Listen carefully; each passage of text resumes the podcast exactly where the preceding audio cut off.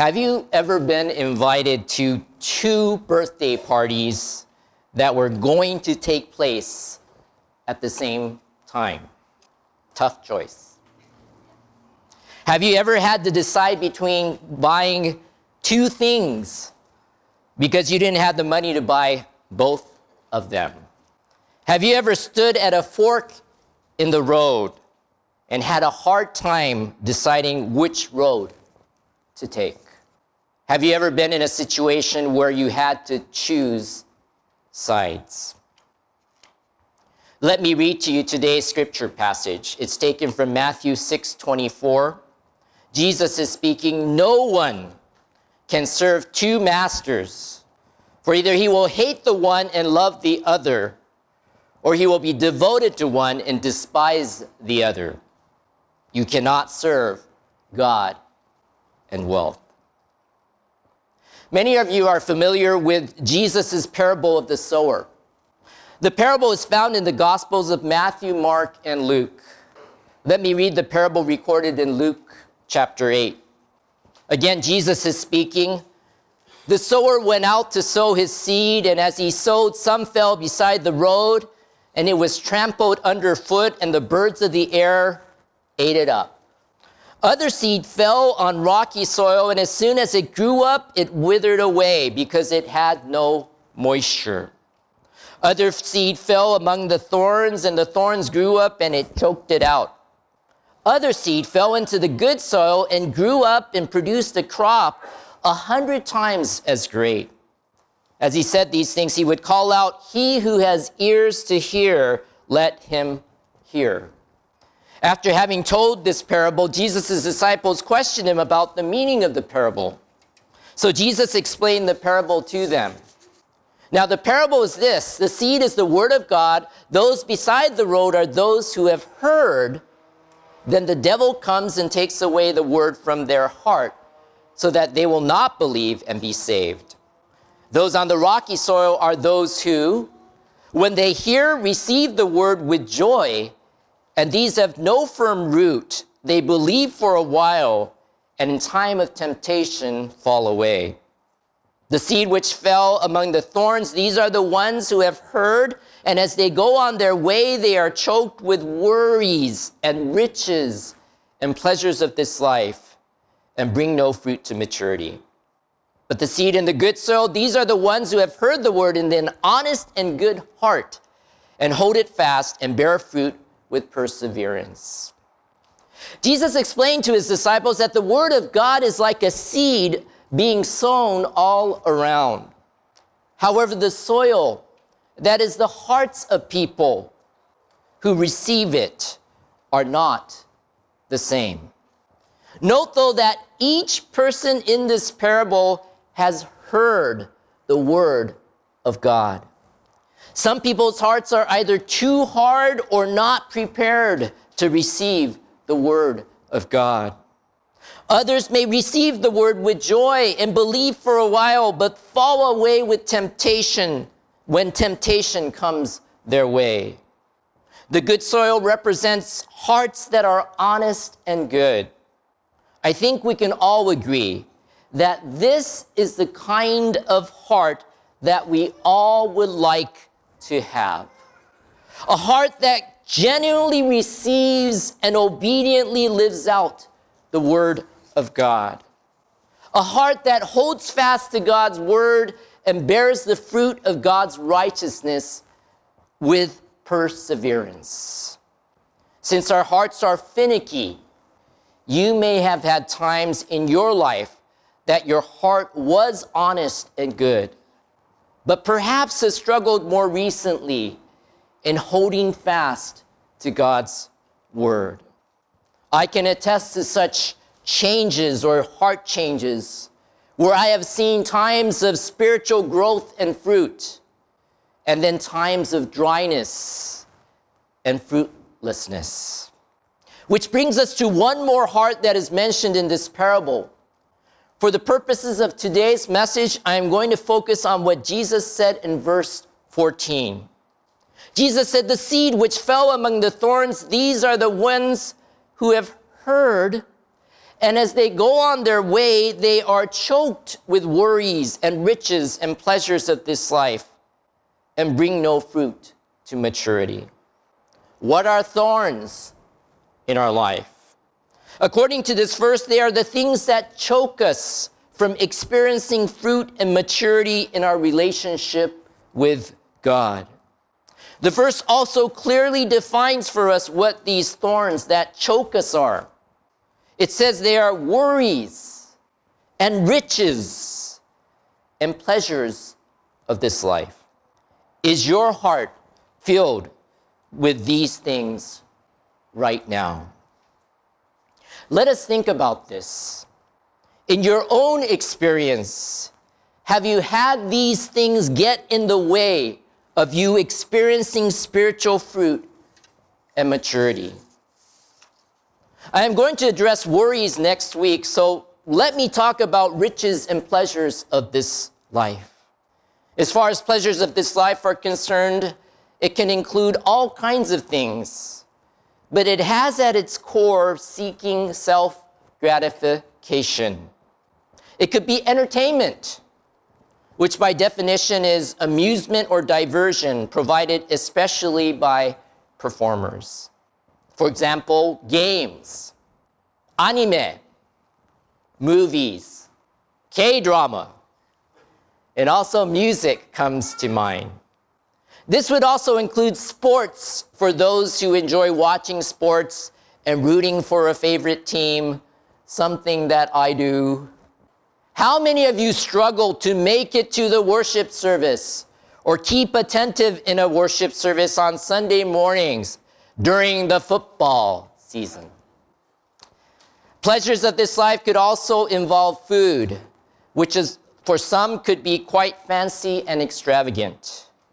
For some of us, and I say us, which includes me, we may gravitate towards comfort foods that may consist of good tasting but unhealthy foods. For some, they may gravitate towards healthy foods. But if one is overly health conscious, it may become both time consuming and costly. The spiritual ramifications of pleasures of this life are sometimes hard to gauge. However, it is important to recognize that the pursuit of the pleasures of this life can easily get in the way of our relationship with God, especially when they take up more and more of our thoughts and resources and time.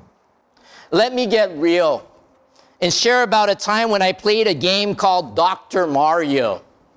For those of you who don't do not know this very old Nintendo game, it is a game somewhat like Tetris, but the blocks are shaped like pills. These different colored pills fall down and you have to align four colors in a row for the pills to disappear. Anyway, I used to play this a lot. It was my form of therapy as a 24 year old marketing manager working at a Japanese medical device manufacturing startup company in Torrance. I used to play the game after getting home from a 10 to 12 hours workday. What was the problem? Even when I closed my eyes, I saw pills falling from the sky. It was especially disturbing when these pills were falling when I had my eyes closed and I was praying. I immediately gave away not just the game, but my whole Nintendo console to a friend. Needless to say, I did not feel that my excessive game playing was good for me as it related to my relationship with God. And I can tell you, even today, if I am not careful, I can get addicted to playing games or binge watch some anime or drama. Each of us will have to take an inventory of our own lives and see if pleasures of this life may be choking us and hindering us from truly serving God. Now, let me turn to the thorn known as riches for the remainder of this message. The main focus of what we have been looking at these consecu- three consecutive Sundays, including today, has to do with our possessions and wealth. Let me read the full context of today's scripture passage. Jesus speaks, Do not store up for yourselves treasures on earth, where moth and rust destroy and where thieves break in and steal. But store up for yourselves treasures in heaven, where neither moth nor rust destroys, and where thieves do not break in or steal. For where your treasure is, there your heart will be also. The eye is the lamp of the body, so then if your eye is clear, your whole body will be full of light. But if your eye is bad, your whole body will be full of darkness. If then the light that is in you is darkness, how great is the darkness? No one can serve two masters, for either he will hate the one and love the other, or he will be devoted to one and despise the other. You cannot serve God and wealth. In the first part of chapter 6, Jesus' main emphasis was on sincerity. In this part of the chapter, it is on single mindedness. Do we store treasures on earth or treasures in heaven? Do we see things clearly as God sees things, or do we see things from a dark and muddled perspective? In other words, do we fix our gaze upon God's word and have the word guide our vision? Or do we ignore God's word and look at things from our own or worldly perspective? Do we serve God or wealth? In other words, do we single mindedly seek and worship God, trusting and obeying Him? In this particular passage of scripture, we see that Jesus is not per se condemning possessions or wealth. However, he is pointing out the fact that we can be misguided in our view of and pursuit of possessions and wealth.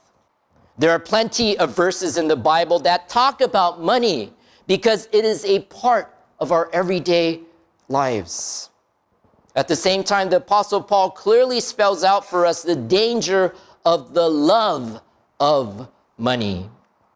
1 Timothy 6 9 through 10, it says, But those who want to get rich fall into temptation and a snare and many foolish and harmful desires, which plunge men into ruin and destruction.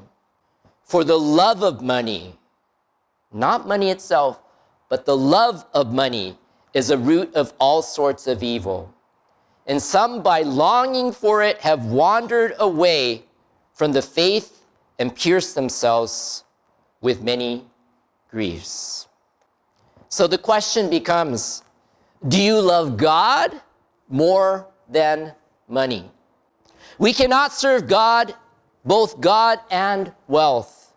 Each demands single minded devotion. Just as Jesus said, the problem with having two masters is that you will eventually end up hating one and loving the other, or being devoted to one and despising the other. If this holds true in general, then it will be no different in trying to serve God and wealth or anything else for that matter. How can we tell who or what we are truly serving? A simple principle to remember is that you will sacrifice for the one you serve. If you will sacrifice for the sake of money, but will not sacrifice for the sake of Jesus, don't deceive yourself. Money is your God. If you will sacrifice for the sake of saving up for something you want, but will not sacrifice for the sake of your brothers and sisters in Christ when you see them hurting. Your wealth is your God. Don't shoot the messenger. メッセンジャーを殺さないでください。 Jesus warns us that we must make a choice. You cannot serve God and wealth. I like the following simple illustration. A person once wrote the word God on a small slip of paper and then showed it to a friend. He then asked his friend whether he could read it. The friend replied, Yes. He then covered the word with a quarter and again asked, Can you see it? His friend answered, No. He did this in order to show his friend how easy it is for the world to shut out of the mind a sight and sense of God. Money, wealth, and possessions have a way of doing this if we serve them and not God. So Jesus wanted us to understand here that the aim of his true disciples should be single. We must love God sincerely and single mindedly. We must love God wholeheartedly. Ask your heart if that is what you truly desire. Let us pray. Dear gracious Heavenly Father, 恵み深い父なる神様、We thank you that you love us so much that while we were yet sinners, Jesus died for us. 神様あなたは私たちがを愛するがゆえに私たちがまだ罪人であった時に イエス様は私たちのために死んでくださいました。Father, we confess that we want to love you, but at times we are very finicky. in our love for you. 私たちは告白します。本当に私たちは心から神様を愛したいと思っていますが、私たちの心自身が本当に揺れ動きやすいものであります。Thank you, Father, that you even know that. 父なる神様、そのことももうご存知であることを感謝いたします。Father, thank you for giving us the Holy Spirit. 父を私たちに聖霊を与えてくださって感謝いたします。Father, thank you for giving us your word. 主なる神様、私たちに御言葉をくださって感謝いたします。Help us to listen and to obey. どうか私たちがその御言葉、また精霊の導きをに従い、生きることができますように助けてください。We want to worship you alone. 神様、あなただけを礼拝したいです。We want to serve you alone. 神様あなただけを私たちは使えていきたいと思います Help us we pray 私たちを助けてください In Jesus name we pray イエス様の皆によってお祈りいたしますアメン